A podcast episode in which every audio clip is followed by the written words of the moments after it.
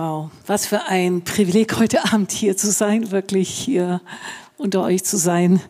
Äh, ich fühle mich ganz komisch, dass ich so oft vorgestellt werde. Ich fühle mich als Teil der Familie. Äh, äh, ich danke euch für so unendlich viel Liebe, die ich in den letzten anderthalb Wochen hier schon empfangen habe. Ich fühle mich so richtig fett durchgeknuddelt von oben, unten und allen Seiten. Äh, echt total herrlich. Und ich freue mich ein paar Wochen, wirklich nach einigen Jahren, äh, wo ich hier nicht sein konnte, auch wegen der Pandemie, auch aus anderen Gründen, dass ich einfach äh, mal wieder hier sein kann. Es ging mir echt so einerseits total vertraut und andererseits mache ich jetzt alles richtig? Wie geht das jetzt hier? Genau, und Paul David kenne ich auch schon seit 30 Jahren.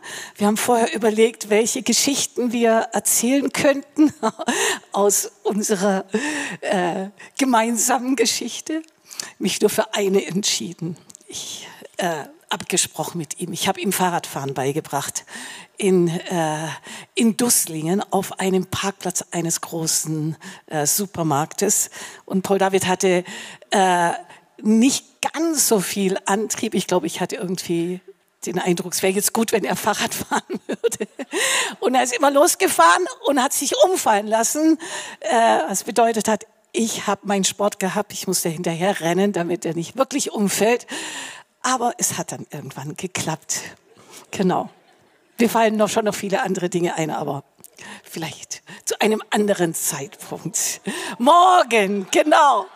Äh, wir sprechen uns dann wieder ab, Paul David. Und Ari, Ari hat mir gesagt, ich hätte ihm Schwimmen beigebracht. Das habe ich, das hab ich schon vergessen. In Griechenland, in Drama. Es war kein Drama. wow. Cool. Ich lese euch ein Bibelwort vor und dann werde ich einfach ein bisschen Zeugnis geben und ein bisschen was aus dem Land erzählen, in dem ich wohne seit ein paar Jahren und dann wieder auf den Vers zurückkommen. Und äh, zwar ist es Psalm 2, äh, Vers 8.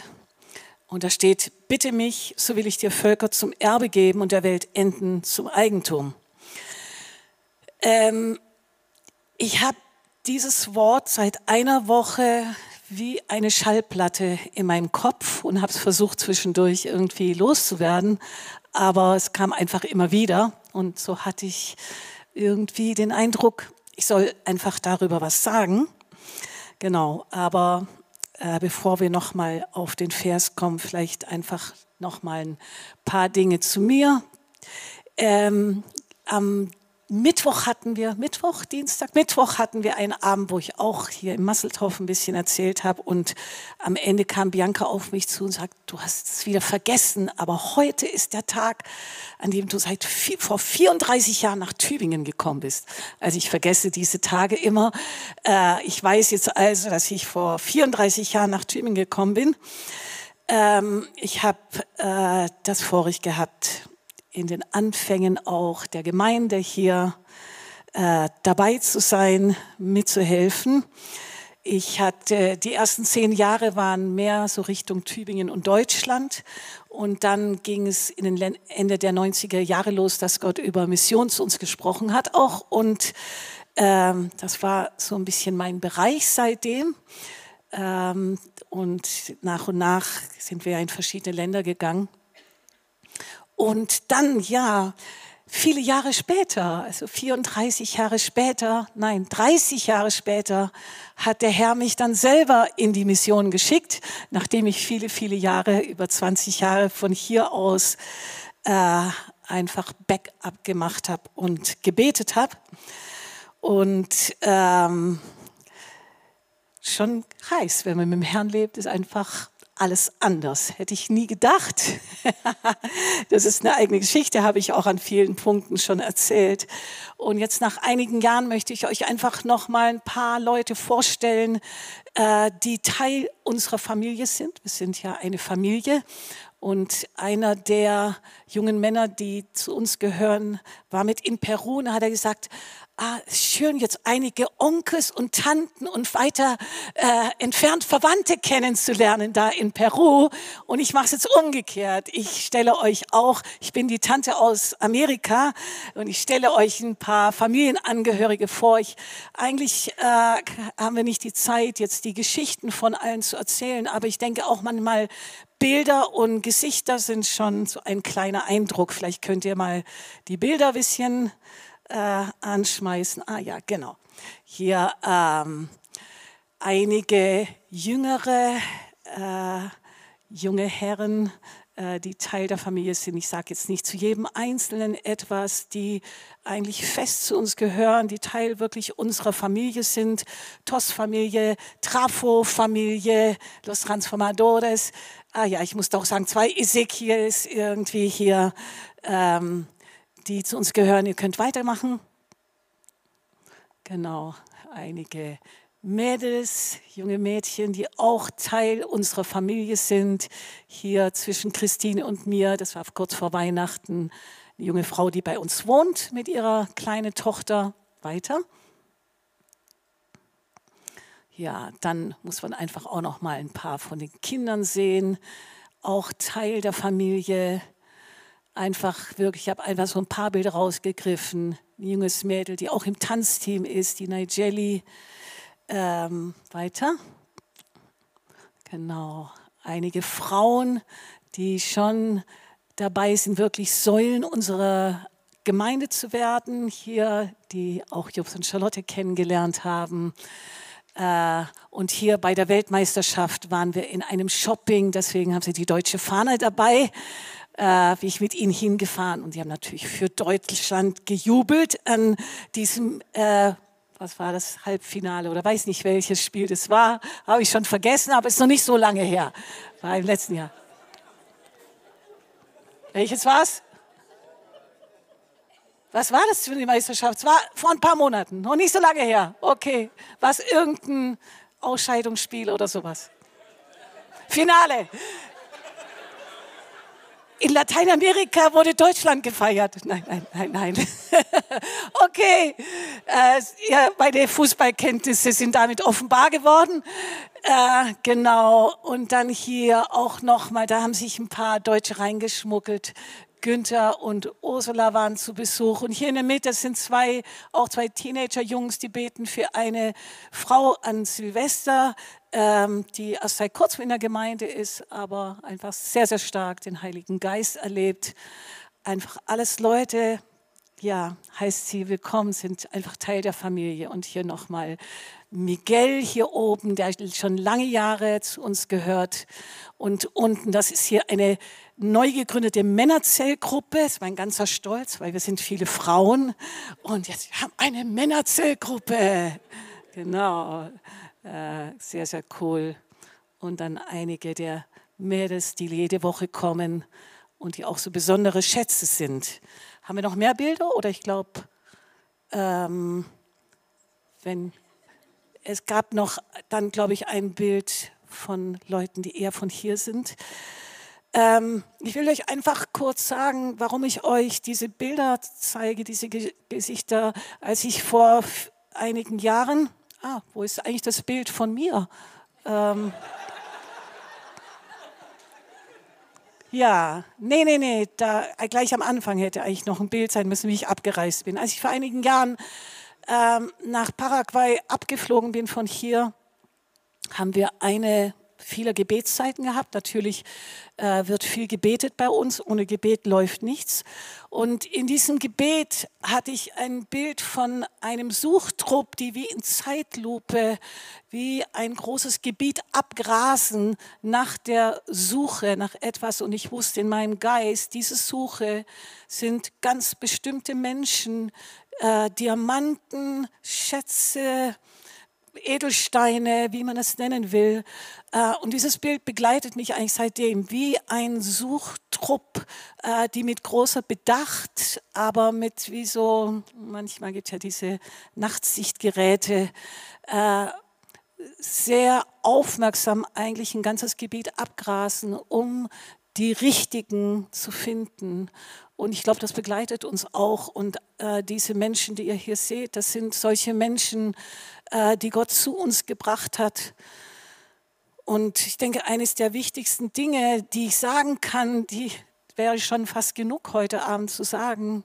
Ähm, diese Menschen sind so besonders und kostbar, dass ich mir heute nicht mehr vorstellen könnte, was wäre, wenn ich nicht hingegangen wäre, wenn Gott mich nicht geschickt hätte. Klar hat Gott das alles im Blick, aber wenn ich mich heute zurückdenke und denke, ich hätte es nicht gemacht oder ich hätte nicht gehört oder was immer, denke, boah, was wäre mit diesen Menschen, was wäre mit ihnen geworden, aber ich hätte sie nicht kennenlernen dürfen. Und sie hätten vielleicht nicht die Gelegenheit gehabt, einfach ein neues Leben zu bekommen, ähm, geliebt zu werden, in die Familie aufgenommen zu werden, Jesus kennenzulernen, Heilung zu empfangen, wirklich ein absolut neues Leben anfangen zu können, Hoffnung zu bekommen, Zukunft zu bekommen. Und das bewegt mich äh, und vielleicht eine der wichtigsten Dinge, die ich heute Abend sagen kann. An der Stelle einfach auch nochmal ein dickes, fettes Danke. Ich bin ja die, äh, glaube die jüngste Missionarin, gell? Ich bin die Älteste, aber ich bin die Jüngste gleichzeitig. ich bin, glaube ich, die jüngste Missionarin und ich bin umgeben auch jetzt auf dem Kontinent in mehreren Ländern von wirklich tollen Männern und Frauen Gottes, die das schon viele Jahre mehr machen als ich. Und es gibt auch viele hier, die das viele, viele Jahre länger schon als ich äh, gemacht haben, dass sie hingegangen sind, einfach um, um zu dienen. Äh, und auch einfach ein fettes Danke nochmal an das TDI-Team, die das überhaupt ermöglichen, dass äh, wir das tun können, dass ich zum Beispiel da sein kann und das tun kann, was ich gerade da tue, nämlich mit vielen, vielen Menschen, zu hunderte von Menschen habe ich in den Jahren kennengelernt. Das sind die Menschen aus unserem Viertel, aber es gibt auch viele Menschen im Land, es gibt viele Menschen in der Stadt, es gibt viele jüdische Menschen, es gibt viele, viele Menschen, die, wir, äh, die ich kennengelernt habe und die mir äh, sehr, sehr stark ans Herz gewachsen sind.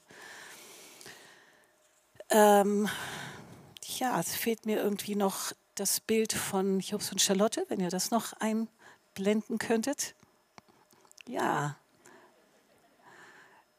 es war ein ganz besonderer Besuch. Äh, vor wenigen Monaten waren Jobs und Charlotte bei uns und äh, ohne Jobs und Charlotte hätte das auch nicht stattgefunden, überhaupt, dass wir überhaupt auf dem Kontinent wären. Also ich bin ja jemand, der schon ziemlich lange die Geschichte äh, miterlebt hat. Ich war live dabei und ich weiß, dass wir in den Anfängen also wirklich null mit Lateinamerika zu tun hatten.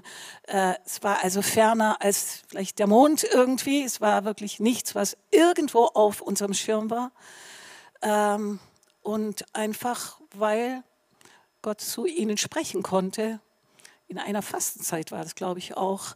Ähm, und Jobs dann angefangen hat, Leute zu rufen, die eine Berufung für Straßenkinder haben. Wir wussten, glaube noch nicht mal so richtig, was Straßenkinder sind.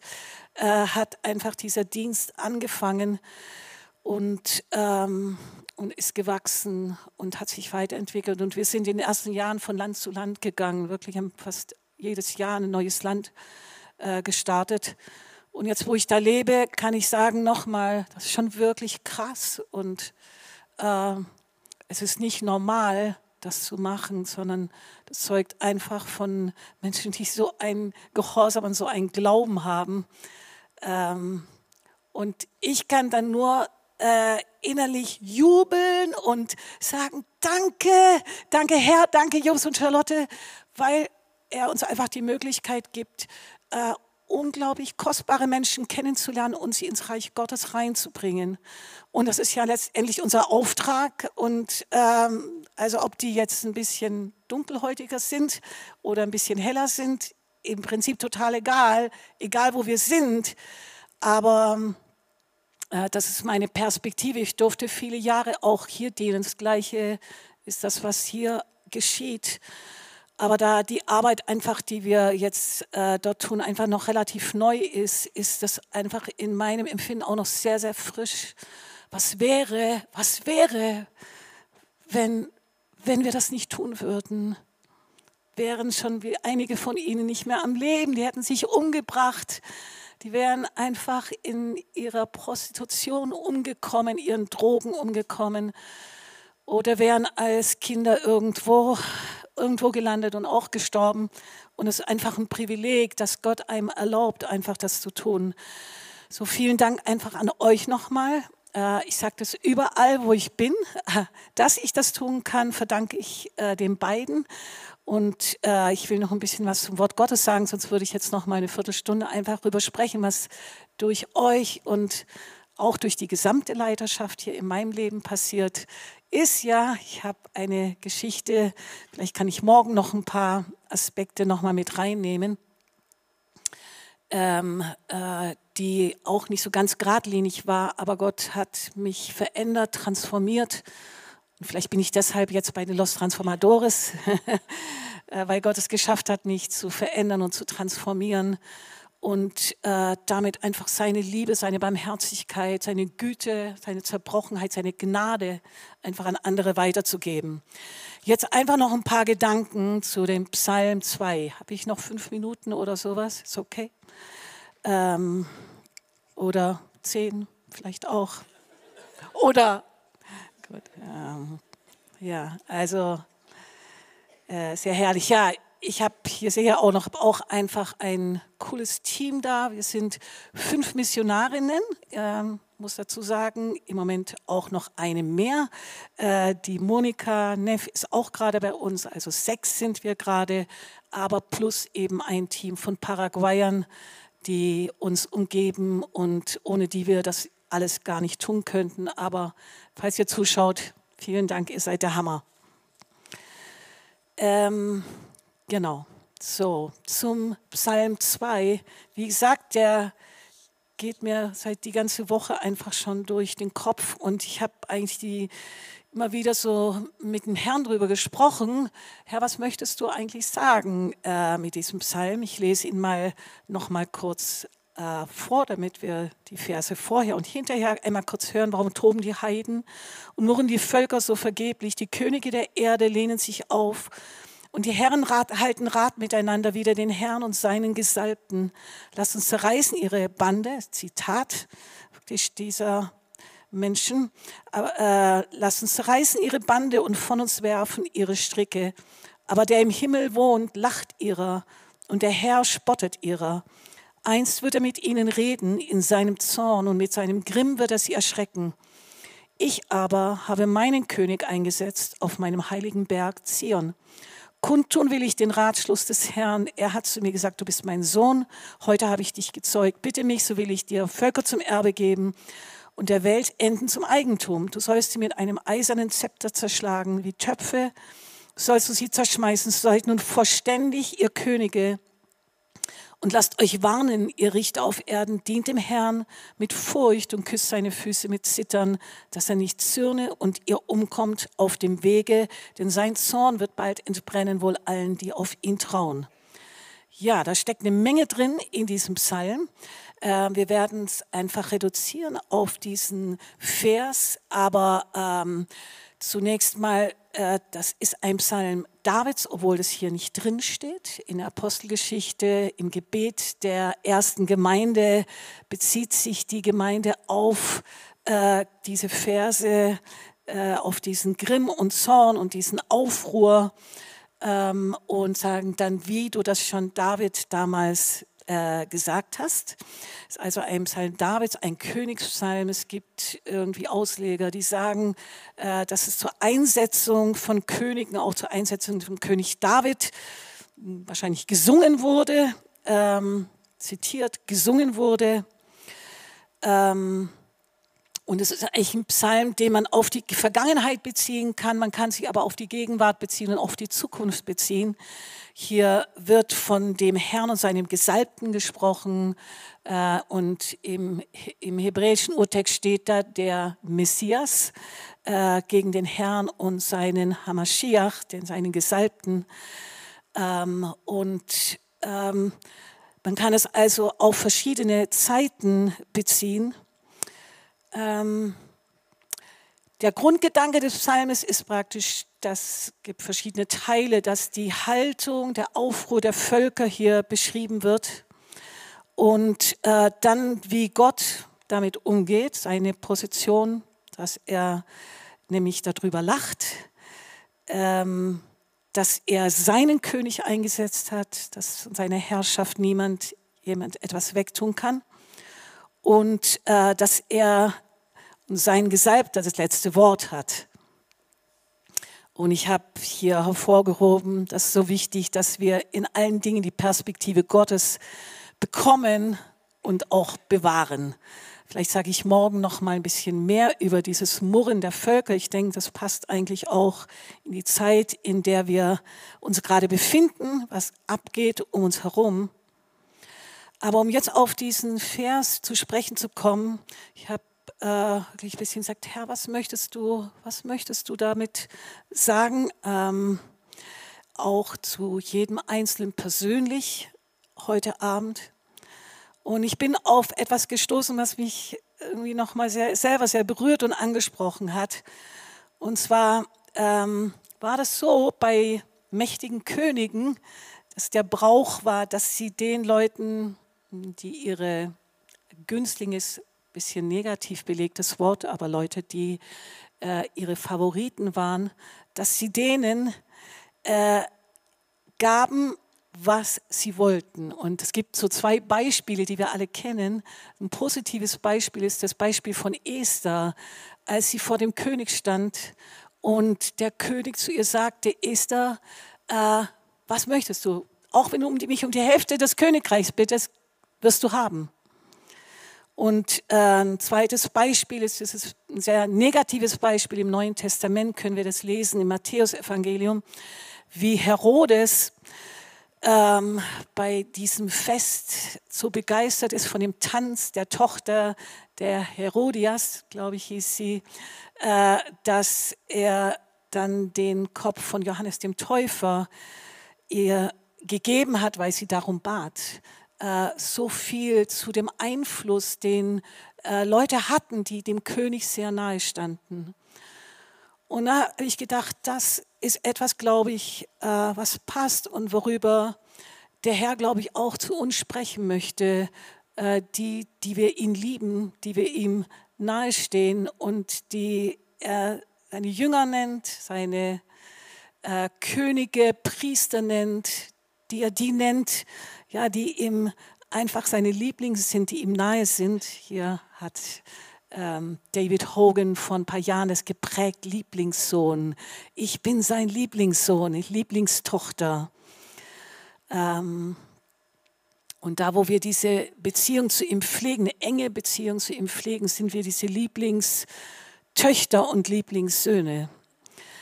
Ähm, und was passiert ist in diesen Situationen, ist, dass eben bevor jemand überhaupt eine Bitte ausgesprochen hat, der König schon vorher gesagt hat, Zusage bekommst du, egal um was du mich bittest. Also noch bevor du mich überhaupt um irgendwas bittest.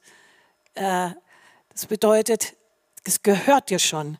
Das Angebot eines Königs war bereits die Zusage der Erfüllung der noch nicht ausgesprochenen Bitte.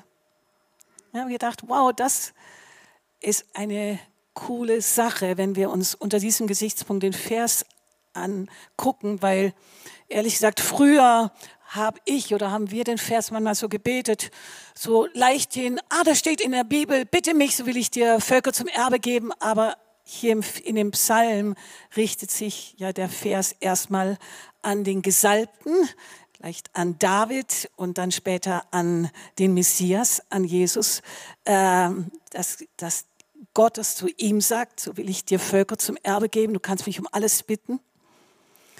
Ähm, und als ich mich eben damit beschäftigt habe und nochmal gedacht, wow, ähm, diejenigen, die dem König nahestehen, die haben dieses Privileg auch, ihn zu bitten.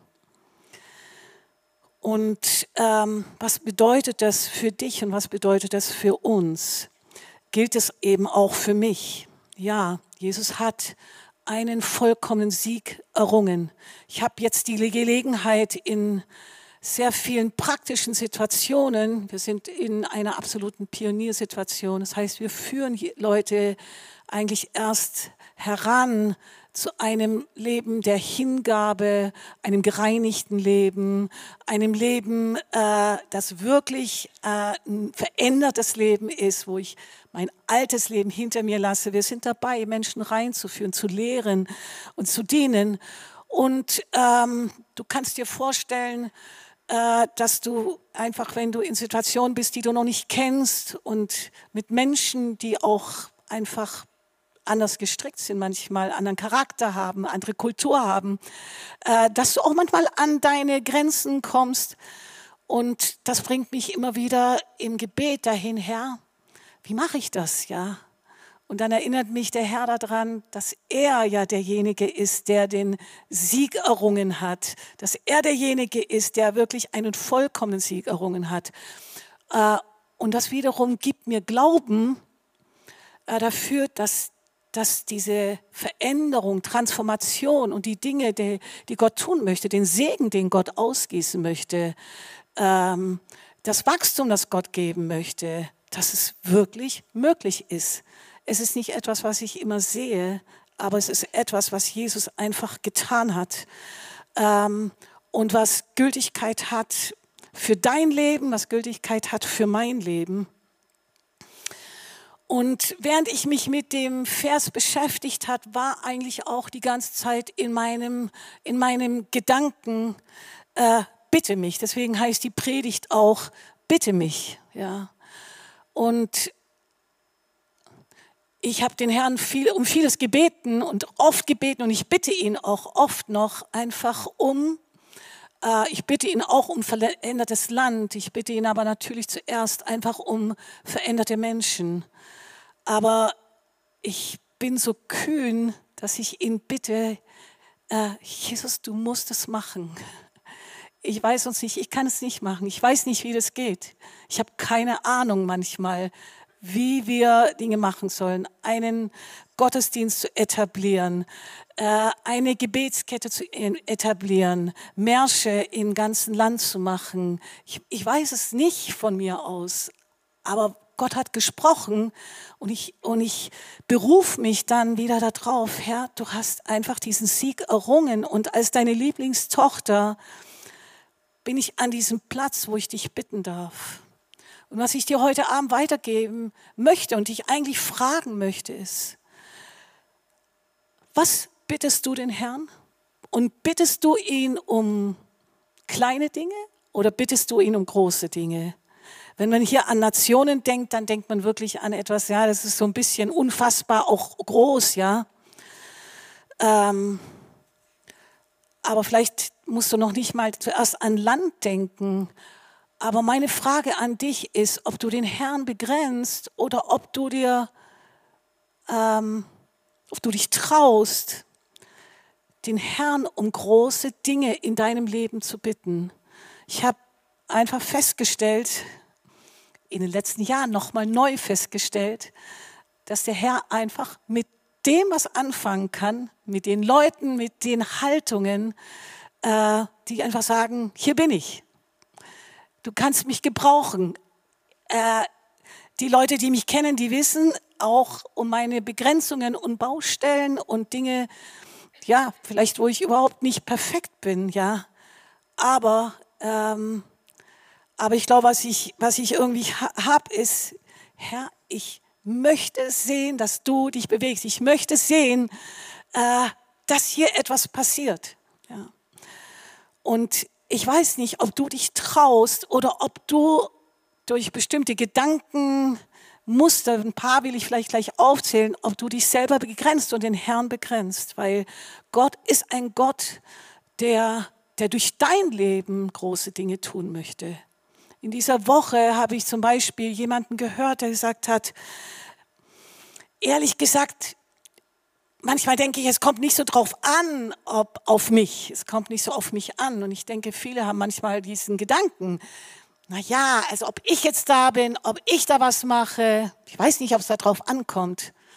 Ich habe äh, am Mittwoch zu den Leuten gesagt, die äh, den Missionsbericht gehört haben, gesagt, ähm, ihr seid wie ein Kraftwerk hier und euer Gebet hat so eine unglaubliche Auswirkung und wir können das nur tun, was wir tun, weil hier ein Ort des Gebets ist. Und wenn du denkst, dein Gebet ist nicht wichtig, äh, dann glaubst du einfach einer Lüge, die aus der Hölle kommt, äh, weil dein Gebet hat einfach Power und dein Gebet reicht zum Beispiel bis zu unserem Kontinent und auch zu anderen Ländern und Kontinenten hin.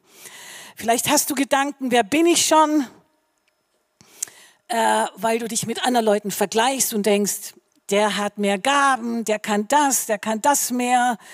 Ähm, man hat ja so seine, man hat ja so seine Gedanken, oder? Äh, manchmal habe ich manchmal auch schon gedacht. Oder andere sind einfach geeigneter als ich, deswegen sollten vielleicht andere bestimmte Dinge machen. Ich bin äh, eben vielleicht nicht so äh, dafür geeignet. Aber vielleicht hast du auch ganz andere Gedanken, nämlich, ähm, dass du sagst, ähm, ich habe keine Zeit, ja, ich bin mit so vielen anderen Dingen beschäftigt und deswegen bittest du den Herrn nicht um große Dinge.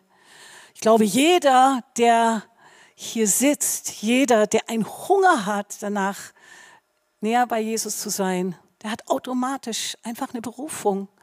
Du hast automatisch eine Berufung, wenn du diesen Hunger hast, Jesus näher kennenzulernen. Gott hat einen ganz konkreten und besonderen Platz, Platz und, und einfach Plan für dich. Und wenn du sagst, ich habe keine Zeit, äh, dann begrenzt du das, was Gott eigentlich in deinem Leben durch dich tun möchte. Oder du sagst, zuerst muss ich das und das und das und das machen. Ähm, und, und vielleicht sind es gar nicht Gottes Prioritäten und du traust dich gar nicht Gott um Dinge zu bitten, die er durch dein Leben tun möchte. Oder du sagst einfach, ach, mir ist es lieber, wenn es andere machen. Ähm, da bin ich auf der sicheren Seite. Dann gehe ich kein Risiko ein. Äh, ich weiß nicht, welche Gedanken du hast. Ich kann dir nur einfach sagen, aus diesen letzten Jahren, ähm, denke groß. Bitte geh nicht an dem vorbei, was Gott durch dein Leben tun möchte, und ob es Gebet ist, ob es ist, dass du einen Menschen einfach zu Jesus führst oder ob es ist, dass der Herr dir Städte gibt oder ob der Herr dich gebraucht, um 100 Märsche irgendwo äh, auf diesem Planeten freizusetzen in dieser Zeit, in der wir gerade leben. Ähm ich weiß nicht, ob ich das einfach, ob ich das rüberbringen kann ich will nochmal eigentlich zu dem zurückkommen, wie ich angefangen habe. Es gibt, glaube ich, nichts, was wichtiger und kostbarer ist als Menschen. Und jetzt, wo ich eben nochmal sehr, ja, auch hautnah mit vielen Menschen, kleinen, mittleren, großen, auch älteren Menschen zu tun habe, ähm, bringt mich manchmal zum Heulen, es bringt mich zum Lachen, es bringt mich an zur Verzweiflung. Aber es ist einfach das Kostbarste zu wissen, wow, mit dem, was ich mit meiner Liebe vielleicht, mit meiner Umarmung, mit meinem Gebet, mit meinem Durchlieben, mit meinem Dranbleiben, kann ich wirklich große Pläne, für mich sind das große Dinge Gottes, äh, kann ich freisetzen. Und ich bin nur eine, hier sind ganz viele, was hat Gott zu dir schon gesagt? Welche Dinge möchte er durch dich tun? Und was ist vielleicht in diesem Jahr das, was Gott durch dein Leben tun möchte?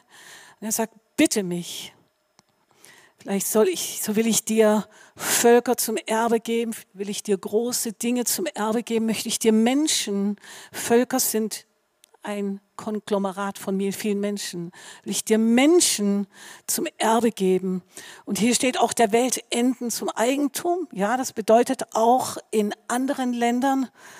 Aber ähm, das sage ich jetzt, weil ich halt gerade in einem etwas ferneren Land lebe. Da passt es auch in mein Leben. Vielleicht bist du auch hier und bist zum ersten Mal da. Und dann möchte ich dir einfach sagen, dass Gott alles in Bewegung setzt, weil er dich liebt. Und dass er dir Menschen geschickt hat, die zu dir gesprochen haben, weil er unendlich an dir interessiert ist und weil es ihm nicht egal ist. Es ist ihm nicht egal, wie es dir geht. Es ist ihm nicht egal, was in deiner Familie geschieht. Es ist ihm nicht egal, ähm, was bei dir abgeht, wenn du alleine bist. Es ist ihm nicht egal. Und er ist auch heute Abend hier, um seine Hand dir entgegenzustrecken und dir zu sagen, komm, komm, komm, ich bin für dich da, ich bin für dich gestorben. Dieser Messias, von dem hier auch in dem Psalm die Rede ist, der, der war bereits auf dieser Erde und hat für dich den Preis bezahlt, er ist für dich gestorben, damit du ein völlig verändertes neues Leben empfangen kannst. Eines, das man nicht menschlich empfängt, das man im Herzen empfängt, aber das für immer, für immer Bedeutung hat, das für immer dein Leben verändert. Vielleicht können wir mal zusammen aufstehen.